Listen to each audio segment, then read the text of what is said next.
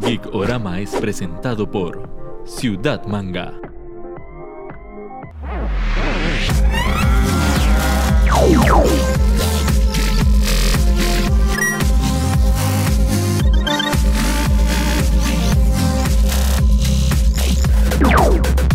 Bienvenidos al primer programa del 2021 de Geekorama. ¿Cómo costó tres semanas después? Pero aquí estamos, Neto. ¿Cómo va todo? ¿Cómo lo recibes el 2021?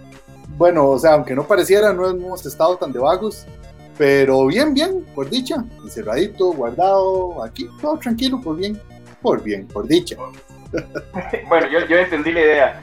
Y para empezar este año como se debe, con el pie derecho, hoy tenemos una super invitada. Vamos a darle la bienvenida a Majo Madrid, editora de revistas de Couch. Hola, Majo, muchísimas gracias por invitarme. Soy súper feliz de estar acá con ustedes y súper emocionada con el tema de hoy. Majo, muchas gracias. Eh, bueno, Majo ya sabe el tema, pero vamos a explicárselo a ustedes. En tributo a una de las cosas más divertidas que pasó en ya muerto 2020, que fue el caso de Cyberpunk 2077, que fue uno de los fiascos más grandes que hemos tenido en los últimos años. Vamos a recordar fiascos importantes en la historia de medios, tanto películas, series, animes, videojuegos, para hacer un tributo a Cyberpunk 2077. Pero para empezar, como siempre empezamos, manteniendo la costumbre, vamos con la sección Si yo fuera productor, gracias a Crystal Tree.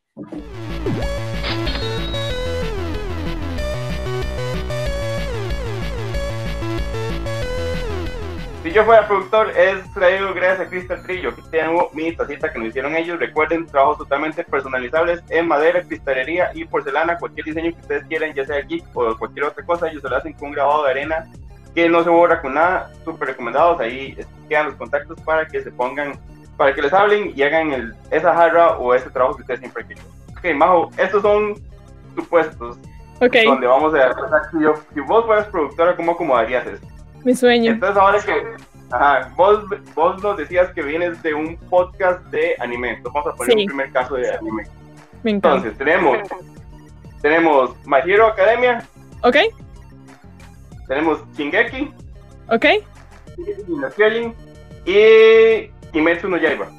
ok, buenísimas todas, qué difícil. Ok, entonces, entonces, una muere, eh, la otra sigue tal como está y la otra tiene un remake, pero todos los personajes van a ser interpretados por la vecindad del Chavo del 8. Ok. Em, muere Kimetsu no Yaiba. Eh, Polémica, yo soy una persona polémica. Eh, My Hero Academia se queda tal y como está porque yo soy la más grande fan de My Hero Academia que existe, entonces no le tocaría nada.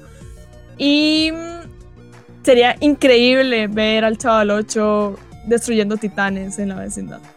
¿A quién ves haciendo un titán de los de El la profesor vecindad? Girafales. O un mejor, alguien como demasiado absurdo como la chilindrina. Godines. Godines sería un muy buen titán. Gracias, Ernesto, por esa intervención tan... Christopher, Christopher Nolan, Ajá, eh, Quentin Tarantino. Ajá, y Tim Burton. ok. Entonces, uno sigue, uno sigue haciendo sus películas tal como es, el otro eh, desaparece, nunca fue director, y el otro solo está destinado a hacer comedias románticas de bajo presupuesto. Em, comedia romántica de bajo presupuesto para Christopher Nolan, porque es el único que podría hacer eso bien. Eh, Tim Burton, uy, qué difícil, porque hay demasiadas películas de Tim Burton que yo amo, pero las últimas son tan malas eh, que creo que, que Tim Burton desaparece y Tarantino queda tal y como está. Porque la última peli de Tarantino estuvo muy buena, que fue Once Upon a Time in Hollywood. Entonces, muchas gracias a Tree por esta sección. Seguimos con el resto del programa.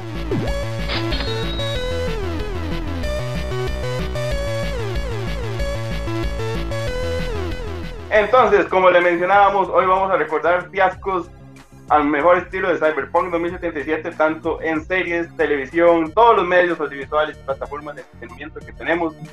Y como Majo la invitada de hoy, vamos a dejar que Majo nos dé el primer ejemplo que ella eligió de los fiascos más bonitos que recordamos. Ok. Voy a dejar el mejor para el final. Eh, entonces voy a empezar con uno muy polémico porque qué divertido. Eh, voy a decir el final de Game of Thrones. Eh, la última Muy temporada de Game of Thrones como fiasco, expectativa, realidad, lo que los fans esperaban, la construcción de siete temporadas, los libros, el universo espectacular de HBO, llegó con una última temporada que todos decimos, ¿ah? ¿No? ¿Qué? ¿De dónde salió eso? Eso no tiene sentido. Wait, what? Em, a mí personalmente, inclusive, ni siquiera la odié tanto.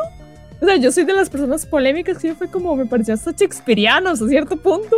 Y el mejor ejemplo o, o lo que rectifica esto es que al día de hoy, porque en el momento hubo opiniones demasiado como divisorias, entonces era como, no, no sé qué, pero es la mejor serie, no sé qué. Madre, para ese punto ya nadie habla de Game of Thrones. O sea, el fanbase hizo como.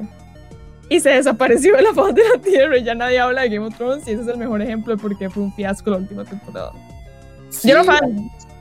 No, no, o sea, vamos a ver a los, a los que éramos muy fanáticos de la serie o sea, no era algo que se veía venir, pero era algo que empezó a suceder sin que nos diéramos cuenta. De repente las temporadas fallaban y fallaban y había cosas como que sí, pero no.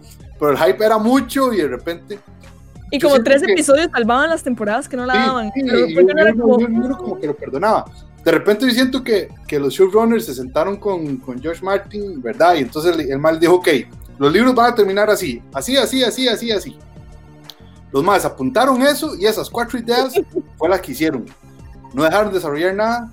Seguro estaban hartos de estar grabando, seguro estaban obstinados. No, había plata. Es que también eso fue verdad, porque los mis chiquitos se pusieron a hacer locos después de la tercera temporada y ya llegó un punto en el que era como, sí, este, la última temporada va a tener como dos episodios y medio, y, pero igual van a ser increíbles. no, no, entonces, entonces la verdad es que sí, o sea, lo, lo que hizo Game of Thrones fue como, sí, como cuando uno tiene esa esa pareja que es lo más chiva del mundo y al final te das cuenta Hasta que, no. exactamente, muy, no muy hueso. Hasta que no. Empezamos súper bien con un tema que fue bien polémico. Antes de seguir con el siguiente caso, agradecerle a Ciudad Manga. No estamos grabando en Ciudad Manga porque ahorita está en un proceso de mudanza. Van a abrir una super tienda en San Pedro, eh, donde antes era el bar del profesor, viene una tienda grandísima con un montón de partes, va a ser una cosa chivísima, pero recuerden que todo lo mejor en artículos geeks figuras, bolsos, lo que sea, con Ciudad Manga y ciudadmangacr.com ahí encuentran toda la variedad que tienen en las tiendas, se ponen en contacto y yo les ayudan. Neto, la primera suya. O sea, no voy a mentir, mi primera era esta de Game of Thrones. Pero por yo hoy en la tarde. Conectados. Yo, yo en la tarde me puse a hablar con un compa y empezamos a hablar de todas las cosas que nos han decepcionado. Y vamos a ver. Yo voy a decir una que personal a mí me jodió mucho que fue la adaptación a televisión de los cómics de Walking Dead. ¡Wow! Oh. ¡Polémico! Porque yo nunca los cómics. Mae, porque, digamos, en la primera temporada el hype era mucho. Tenías a Frank Darabont adaptando la serie. Frank Darabont es un gran director. Este, y de repente en la primera temporada uno decía como que sí, pero como que no. Y cuando en la primera temporada al final intentan justificar de dónde viene la, la plaga y que todo el mundo ahí hicieron con el cómic así y se fueron por otro lado, porque en el cómic eso no importa, a nadie le vale, le vale tres hectáreas. Yo ahorita voy a empezar a hablar mal, me, estoy tratando de contener para no decir las palabras, perdón, José. Pero son segundos, son segundos para que ya todo segundo, Ya el primer hijo de... pero entonces después agarran y, y, la serie se queda patinando como en más de lo mismo y se queda patinando, se vuelve poco interesante este, y de repente empieza como a estirar demasiado, o sea, tiene más relleno que Naruto. Entonces, de, al final de cuentas, este, es una gran decepción y, una, y muy malas decisiones la manera en que, en que adaptaron The Walking Dead. Yo, yo voy a confesar que yo vi un número vergonzoso de temporada de Walking Dead, como que yo no lo quería dejar ir. O sea, como, como ya por la 3 yo era como, mmm, esto sí que no está bueno. Y ya como por las 6, yo era como, yo estoy despreciando mi vida en este momento. Ya como por la 8, es, un número okay. Yo era como, yo solamente me estoy mortificando, porque no me, no me gusta no terminar las cosas. Igual, no, o sea, ya llegó un punto en el que era un, suplicio, pero sí, yo, yo vi un número vergonzoso y eran malas. Yo ahorita lo que creo es que este programa debería llamarse como relaciones tóxicas con nuestros fans. Soy yo, es una historia mía. Bueno, todavía estamos a tiempo a cambiar el título, entonces probablemente vamos a poner. Ok, voy con el mío y voy a hacer el ser más hipócrita tanto esta gorra, pero para mí la, una de las decepciones que, mucha gente más bien le, echó mucha miel y por eso fue decepción, para mí una gran decepción es Dragon Ball Super. Sí. Y Parte, de, parte de esa decepción es porque yo llegué tarde y todo el mundo me la, me la vendía como una barra, como, más tienes que ver la saga de Black Goku es chivísima, la última saga es una cosa, no lo que era. No, no es chivísima. Ya se vuelve ridículo la transformación de Goku. Nada más vamos pasando la paleta de colores. Ya no hay un tema como ni siquiera como de... O sea, yo recuerdo lo que yo sentí cuando vi el Saiyajin 1. Y ya, no, ya esa sensación no se logra. Nada más como nada más es más, ay, me golpeé con una piedra en el dedo. Ay, es un nuevo Super Saiyajin. y o sea, no es porque la violencia sea chido y justifique lo demás, pero qué linda era la violencia de Dragon Ball Z y esto se perdió en Dragon Ball Super. Es demasiado PG-13 y nada más nos repiten las estructuras de... O sea, ya uno sabe lo que va a pasar, o sea, ya es, todos van, eh, Vegeta la da, pero al final no la da y Goku descubre un nuevo estado y gana y todo muy lindo. No, que justo ahora estaba hablando con unos amigos de Dragon Ball de que uno le hace demasiada adecuación. O sea, por la nostalgia y por el respeto al máximo shonen, eh, uno le hace demasiada adecuación. Y es que es bien flojo en bastantes puntos, ¿verdad? O sea, y ya se vuelve una hora del overpower que es como más, más se tiran planetas, o sea, ya, ya no hay. Al inicio, al inicio era muy tuanis cuando uno veía como más el torneo intergaláctico y uno veía las peleas que usaban como ciertas artes marciales y luego mae, ver el, el inicio del ki, de cómo empezaban a usar el ki por primera vez, uno como, uh, poderes.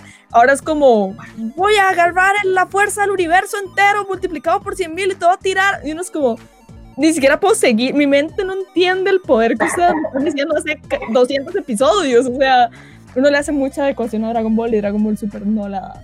Bueno, antes de continuar, también vamos a agradecer a Poki CR, ya saben lo mejor en, bueno, Poki evidentemente, snacks, ramuné, ramen, mochis, todos esos snacks asiáticos chivísimos, tanto de Japón como Corea y otras partes, los pueden conseguir con ellos, tienen promociones super siempre para que estén atentos, pero pokicr.com, ahí encuentran todos los snacks. Majo, el siguiente tuyo. Eh, yo voy a decir la completa trilogía del Hobbit. En realidad todo lo que hicieron de la adaptación del Hobbit.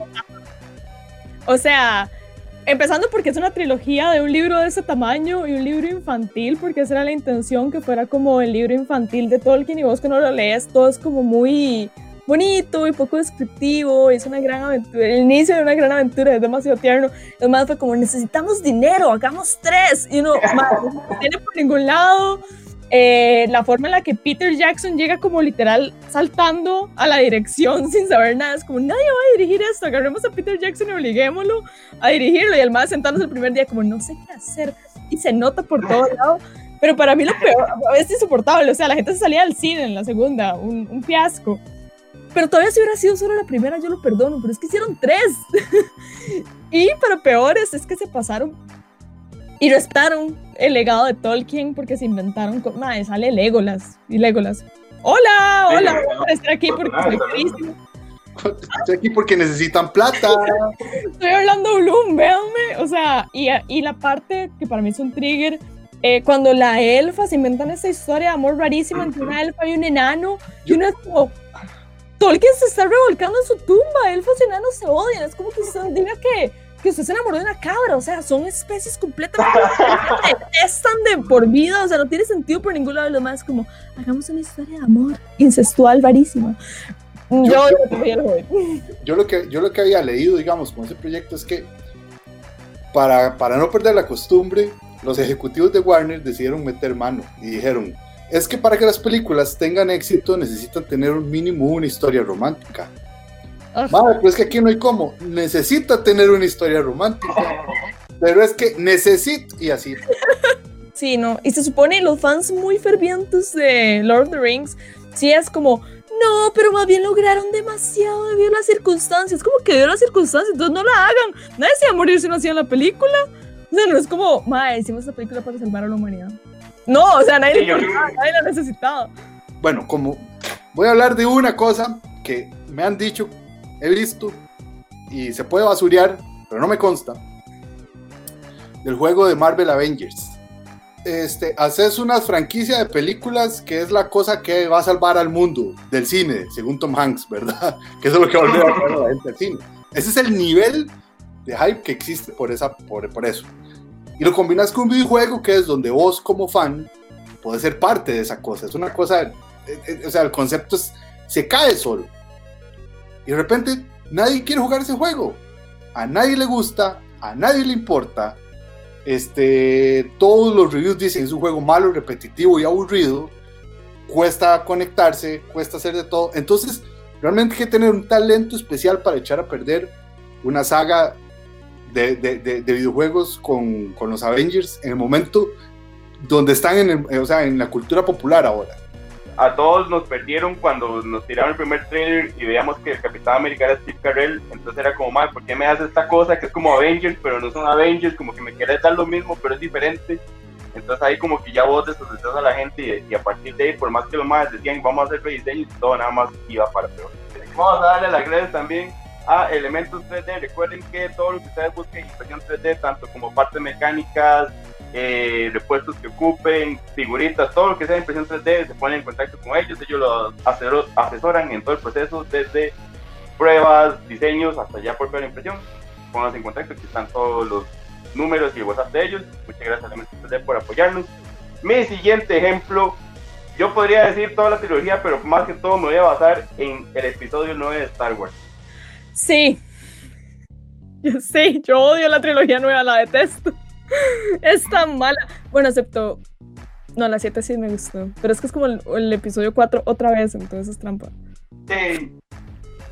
Digamos, yo creo que yo perfectamente podría dejarlo ahí, decir episodio 9 y, y continuar con la siguiente Majo, pero nada más voy a tirar como tres puntos. Eh, vamos, volvemos a lo, a lo mismo de Dragon Ball, repetir la misma estructura, no, sol, no soltar personajes clásicos, desvalorar la muerte porque todo el mundo se muere y al final no estaba muerto o, o, nada más vuelve en forma de espíritu. y la peor resolución de toda la vida que fue lo de la familia del rey. Ay, madre, sí. Y un romance innecesario también, rarísimo. Y un romance innecesario, sí, dejemos. Súper incestuoso también. Porque. Dejemos los cinco puntos. Lo, lo, curioso es que todos, todos, según esta trilogía, sabemos que Kylo y, y, y Rey no son pareja. Eh, perdón, no son hermanos pero yo no lo sabía. Pero, o sea, pero, pero, pero, o sea, como que parece que son hermanos, o sea, en la mente de todos ellos, los dos son, este, eh, ¿cómo se llama? Sí, los dos son solo, ¿verdad? Son, son hijos de, de, de, o sea, por, porque eso era lo que todo el mundo quería. Y, na, y nadie se va a tragar nunca esa vara del Palpatine sacaba así de la... Sí, es cierto. Qué malo. Qué malo. Bueno, démoslo ahí, démoslo ahí porque Star Wars ya todo el mundo le ha tirado. Majo, la última, tuya. La última mía es la peor de todas, la decepción de la humanidad número uno, Suicide Squad. El mejor tráiler jamás creado, es que ese fue el problema. O sea, yo no sé si ustedes se acuerdan cuando salió el tráiler, era espectacular. O sea, yo fue como, esta va a ser mi nueva película favorita. Y yo soy Team DC. Y DC no la pegan las películas, ya nos dimos cuenta. Pero en ese momento Bienvenida. no sabíamos Bienvenida al club.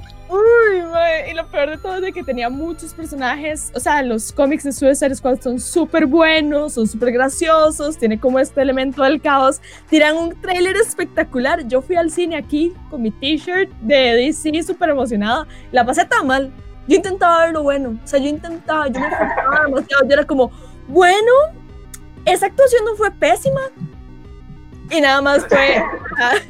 Suicide Squad es lo, el peor derroche de dinero que han hecho en la historia del cine. Es demasiado mala. Nada, yo, se rescata. Yo con Suicide Squad, lo único que voy a decir es que hasta yo no veo la versión de David Ayer, yo no voy a decir que esa película existió. Y que eso que no salió fue alguna. alguna de los ejecutivos de Warner. Punto, ya. Yo algún día voy a lograr, este.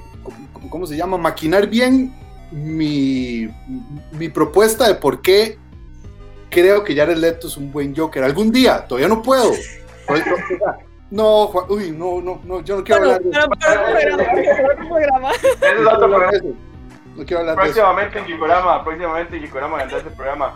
Antes de ir con la última de Neto, les recuerdo que gracias a Sublimación SMG vamos a estar regalando muchos giveaways. Recuerden, todo lo que en Sublimación, ellos les ayudan, camisas, jarras, bolsitos, lo que sea. Gracias a Andrés de Sublimación SMG, ahí hemos estado haciendo varios giveaways con ellos. Recuerden, toda la versatilidad de la sublimación lo tienen con ellos. Ahí están los contactos, se ponen, los, ahí los, los, los, localizan y ellos les ayudan. Neto, la última suya. La última mía, yo quería hablar, vamos a ver, yo quería hablar de las películas de Resident Evil. Pero eso es muy fácil, eso es como también tirarle a la película de Dragon Ball, o sea, también no. voy voy a hablar de Wonder Woman 1984. Ay, sí. Wonder Woman 1984 era la película que a, mí, que a mí me iba a salvar el 2020. Tenía a Patty Jenkins y tenía a Gal Gadot en algo que ya habían hecho antes y lo habían hecho muy bien. Lo habían hecho muy, muy bien. O sea, era una película sólida en muchos sentidos. Y de repente vienen estas dos, y yo creo que es que ahí eh, Geoff Jones metió mano, porque por algo en la historia al inicio dice, y hacen esta vara tan innecesaria y tan, tan, no sé, es como, como, como, como, como, vamos a hacer una película ambientada en los, 80, en los 80s con la lógica de las películas de los 80s malas, donde todo pasa por, por magia y porque sí. Pero no es una sátira. Pero no es una sátira, exactamente. Ajá. Mae, y se han cagado en todo. O sea, todo o sea, hay dos hypes que nunca les voy a perdonar. Uno, el de la Mae cabalgando, el, el de la Mae enlazando relámpagos para viajar. Y yo decía, Mae, esta hora es la hora más chiva. La peli es la más innecesaria, no hace falta que haga eso. Para el punto en que lo hace, no hace ah, falta. Y dos, la armadura. Esa armadura no hizo nada. O sea, esa armadura no le aporta nada a la película y sin embargo es chivísima. Hay muchísimas cosas más que podría hablar, pero... Yo creo que cualquiera que la vio sabe. Sí, sí, sí. Queda, queda claro, más que está como muy fresca todavía en la memoria. Yo, me, yo recuerdo un momento en que anunciaron, viene versión adaptada de película animada de Killing Joke. Con Kevin Conroy y Mark Hamill haciendo los papeles. Y yo dije, mae, DC es bueno, DC nos, nos piensa Y DC animado es bueno, mae. Y DC animado generalmente es muy bueno, o sea, generalmente venía en una buena racha.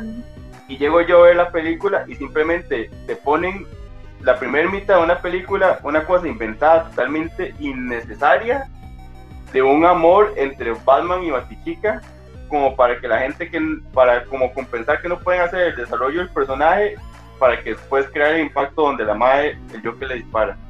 Y ahí ya retoma el Killing Joke. Entonces, madre, ¿por qué adaptas una obra que es tan clásica, que es tan icónica, y nada más metes una cosa totalmente innecesaria? No había por qué meter una historia de amor, una escena de sexo super y hasta desagradable, para algo que al final sí llega siendo, termina siendo muy chiva, pero ya vos, quedaste con como la mala impresión del principio, entonces no disfrutar la parte cuando ya era lo chivo del final. Por ahí, ¿por qué lo adaptaron? Es, es como que uno adapte Arkham Asylum, no tiene sentido.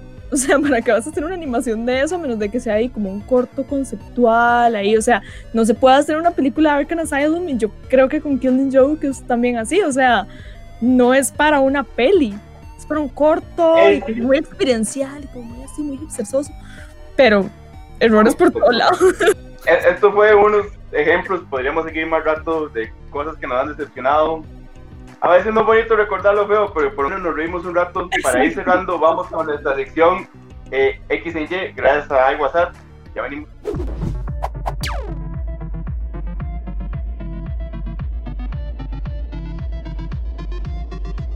X en Y, gracias a WhatsApp. No se ve, pero yo ando una camisa de eh, Saitama. Recuerden que en WhatsApp te encuentran camisas chivísimas, tanto de diseños geeks, cultura japonesa, comida, chocheras ahí que se inventan toda la gente de WhatsApp. Igual, totalmente abiertos, o sea, si ustedes quieren un diseño personalizado, se ponen en contacto con ellos, aquí están todos los contactos. Gracias a la gente de WhatsApp que siempre nos patrocina. Majo, este es otro supuesto. Ok. Imagínate que terminamos este live y vos apagas la compu, llegas a la sala de tu casa y te encontrás una valija llena de dinero con una nota que dice: Esto es para que hagas el live action de My Hero Academia. Nada más nos tenés que decir quiénes, quiénes son tu cast para Deku y quién es tu cast para oh, oh, oh, my god, esto es demasiado difícil. Em, para Deku, así, es top of mind. Eh, para Deku sería Tom Holland, porque puede ser como quirky, tierno y Deku, o alguien menor, pero es que no conozco gente menor, o sea, yo soy una señora sin chiquillos, o sea, yo no sé quién menor podría ser. sí, creo que sería como, sí, Tom Holland de Deku. Y de Kachan usaría Cha, uh, Shia LaBeouf, ¿es que se llama él? El... ¿En serio? Sí, es que sí, son actores, es que yo sé que se, se, ven muy viejos, pero estoy pensando en personalidades. Y obviamente no les pondría el pelo de colores porque eso lo haría verse demasiado paque. Y por eso sí, todos los live actors apestan. Pero a nivel de personalidad y de papeles que pueden interpretar, yo siento que Tom Holland. Y, y, haría mi live action que me dé la gana, porque no haría una adaptación con poderes, porque sería súper polo, igual que todos los live action de la historia, como siempre. Entonces haría como algo conceptual, como adaptar la historia a algo como más realista, como más Marvel, como más así. Y, y sí, Tom Holland sería Deku. Entonces, yo, imagínense a Tom Holland como, eh, Don't die, señor Stark, ¿verdad? A eh, Almighty, por favor, quiero ser un héroe. Es lo mismo, es, el mismo, es la misma energía, misma energía. Imagínense también a Shia LaBeouf, eh, Just Do It, con el overpower que tiene Kachan. Sí, piénselo, piénselo, piénselo. Cómpreme la idea. Tengo muchos millones. Neto, ¿por qué estás pensativo? Neto tiene cosas que decir. No, es que después de haber visto a Shia LaBeouf en Pieces of a Woman, buena peli. Entonces, no, no, o sea, no, no, no lo. No, pero más bien el man tiene demasiados anger problems en esa película. Más como, ¡ah, feelings. Sí, pero, pero, o sea, no, lo que pasa es que ya se ve muy roco, hecho un drogadicto, pasado por, por la piedra. Mientras que Tom Holland se ve como el chiquito que se graduó del Humboldt y lo aceptaron en estudiar medicina. O sea, son cosas muy diferentes. Problema, fijo. Pero es que, ¿quién conoce usted que tenga 14 años ahorita y actúe? Yo no. O sea, yo no conozco a nadie joven de actores. Eh, está todo el casting de, de Stranger Things, pero no sé los nombres de ninguno. Bueno. El, bueno, pero el que tiene como los dientitos tiernos podría ser Deku. Y. Ajá, y, y Leven podría ser Cachán. Eso es lo que les ofrezco, porque nada más, ¿verdad? Ok, ok, me quedo con eso. Pero igual esto fue esto fue X en Y y gracias a WhatsApp.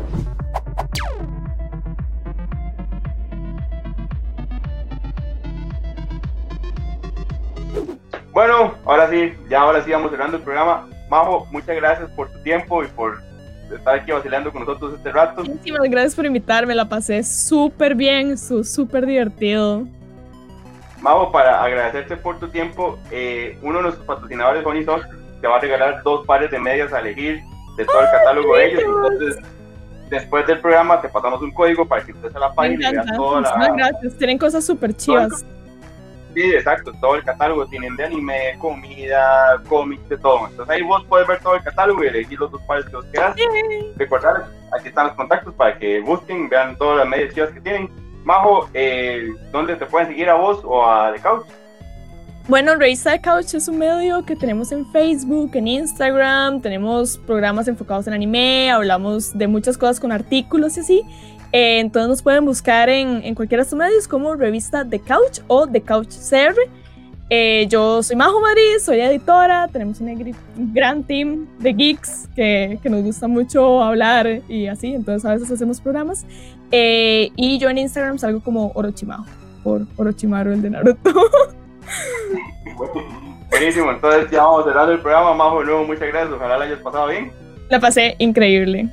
Espero nos volvamos a ver y sigan viendo a los chicos que tienen un programa súper chido. Muchas gracias, Majo. Neto, muchas gracias. Pura vida, yo espero que algún día arreglen eh, Cyberpunk 2077, se ponga barato y lo pueda comprar Tal vez. para saber qué diablos trataba el juego. Listo. Muchas gracias a todos los que ven el programa. Ya es un poquito tarde, pero igual feliz 2021 y chao.